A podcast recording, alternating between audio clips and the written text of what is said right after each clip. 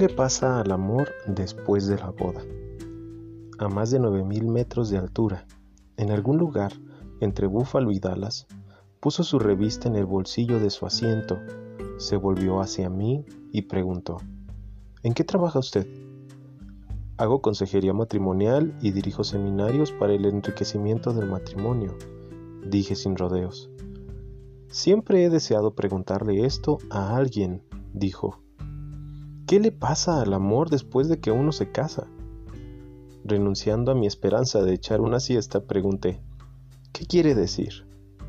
Bueno, dijo, he estado casado tres veces, y cada vez era maravilloso antes de que nos casáramos, pero de alguna manera todo se derrumbaba después de la boda. Desaparecía todo el amor que pensaba que tenía por ella y todo el amor que parecía que ella tenía por mí. Soy una persona bastante inteligente, dirijo un negocio exitoso, pero no lo comprendo. ¿Cuánto tiempo estuvo casado? le pregunté.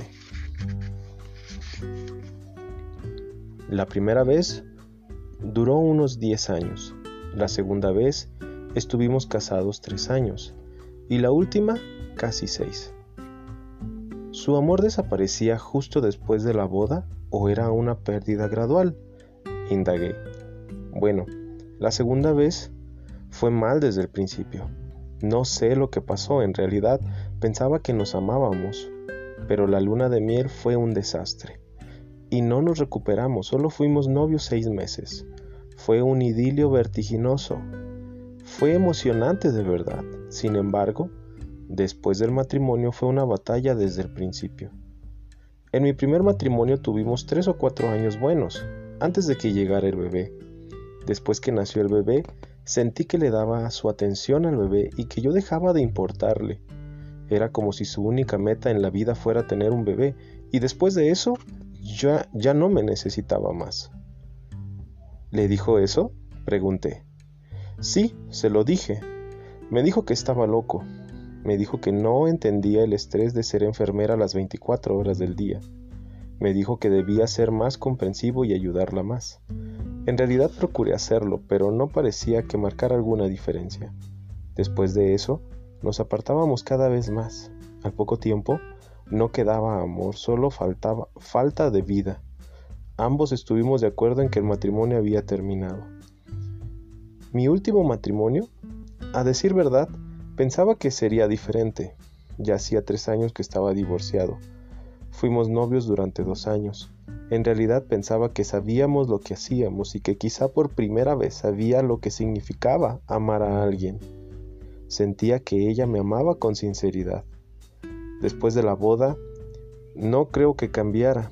Continué expresándole amor como lo hacía antes de casarnos. Le decía lo hermosa que era, le decía lo mucho que la amaba, le decía lo orgulloso que estaba por ser su esposo. Sin embargo, a los pocos meses de casados, Empezó a quejarse de pequeñas cosas al principio, como que no sacaba la basura o no colgaba mi ropa. Luego atacó mi carácter diciéndome que sentía que no podía confiar en mí, acusándome de no serle fiel. Se convirtió en una persona negativa por completo. Antes del matrimonio nunca fue negativa. Era la persona más positiva que, que conociera jamás. Esa fue una de las cosas que más me atrajo de ella. Nunca se quejaba por nada. Todo lo que yo hacía era maravilloso. Pero a decir verdad, no sé lo que pasó. A la larga la dejé de amar y empecé a molestarme con ella. Era obvio que no me amaba. Reconocimos que no sacábamos nada viviendo juntos, así que nos separamos. Eso fue hace un año, de modo que mi pregunta es esta. ¿Qué le pasa al amor después de la boda? ¿Mi experiencia es común? ¿Es por eso que tenemos tantos divorcios en nuestro país? No puedo creer que esto me sucediera tres veces. ¿Y, lo que y los que no se divorcian aprenden a vivir con el vacío o en verdad el amor se mantiene vivo en algunos matrimonios? De ser así, ¿cómo lo logran?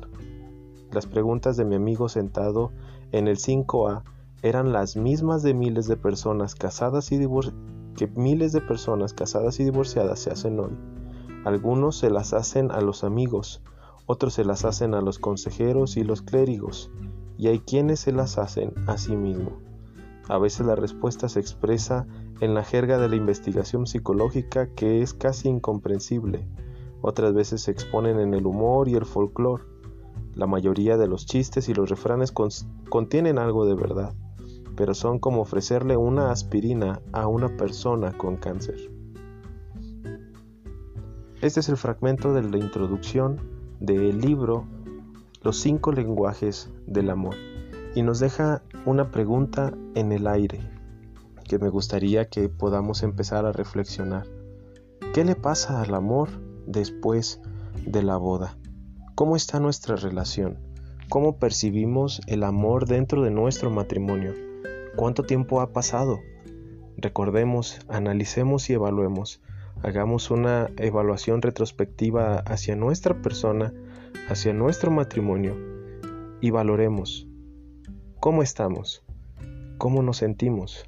En realidad, ¿sigo amando de la misma, con la misma intensidad o me siento amado con la misma intensidad? Esto es algo para empezar a meditar en nuestro estudio Los cinco lenguajes del amor.